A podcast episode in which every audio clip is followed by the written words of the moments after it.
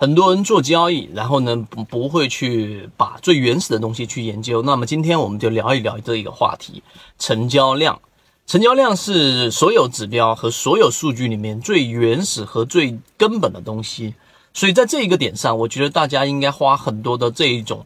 硬功夫和很多的时间，认真的去理解和深入去了解成交量，不然的话，你如果说只是看一些指标，很容易就会跑到啊这一种偏道里面去。这是第一个我们要去说的。第二个，成交量啊，实际上你在研究成交量和了解成交量的本质之前，你先要了解一句话，叫做买入分歧，卖出一致。这个在我们之前的视频有认真的去讲过这个话题啊，你。想在股票市场里面去盈利，实际上做交易就是不断的进行我们所说的这一种啊击鼓传花，然后呢，你在低买高卖才有可能盈利。所以，当你在这个价格，举个例子，你十块钱把股票给卖掉的时候，你一定要有一个预设条件，就是有另外一批资金，他们认为十块钱依然是低价。然后他们才能进行这样的一个购买，那这样的话才是市场里面上涨的一个最根本的本质性的原理，就是承接力，就是分歧。你一定要去了解这个分歧。所以成交量更加深入的本质性内容，就是你要了解情绪和了解分歧跟一致这一个关键词。所以这是第二点。大家要明白，分歧跟一致，你一定是买入分歧，卖出一致。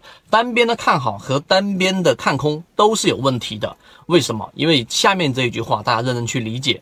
当单边看多的这些多头，他们往往是做空的最大力量。也就是所有人都看好这只个股，但是当所有人都看好这只个股的时候，一旦有风吹草动这种情况之下，那些空头啊，那些多头，那些持有这只股票，那些原来信心满满的人，他们就会成为最大的做空和最大的抛压。所以第二点大家要明白，第三个更加精华的干货内容就是成交量到底是放大式分歧还是缩小式分歧？现在大家想想这个问题，你认为成交量放大式分歧还是缩小式分歧？答案是。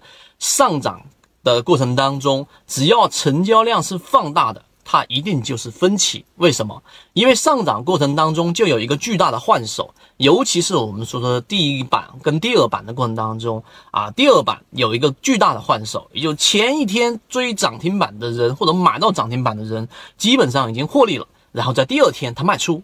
第二天卖出之后，结果会有大的资金进来，然后再购买这一批卖出的筹码，并且把它打上了整这一个高位。那么这一种也是分歧，这是第一种情况。第二种情况就是缩量，其实也是分歧。也就是说，当你买入一只个股，然后它十块钱跌到了七块钱，跌到了六块钱，跌到了五块钱，然后基本上已经到了地量。为什么有一句话叫做“地量见地价”？这种情况之下，该割的已经割了。并且外面资金市场的人也都在等待着一个临界点的爆发。那么这种情况之下，卖的人已经没有了，而买的人蠢蠢欲动，但是还没有去买。这种情况之下也是分歧，这是作为抄底的一种分歧的理解。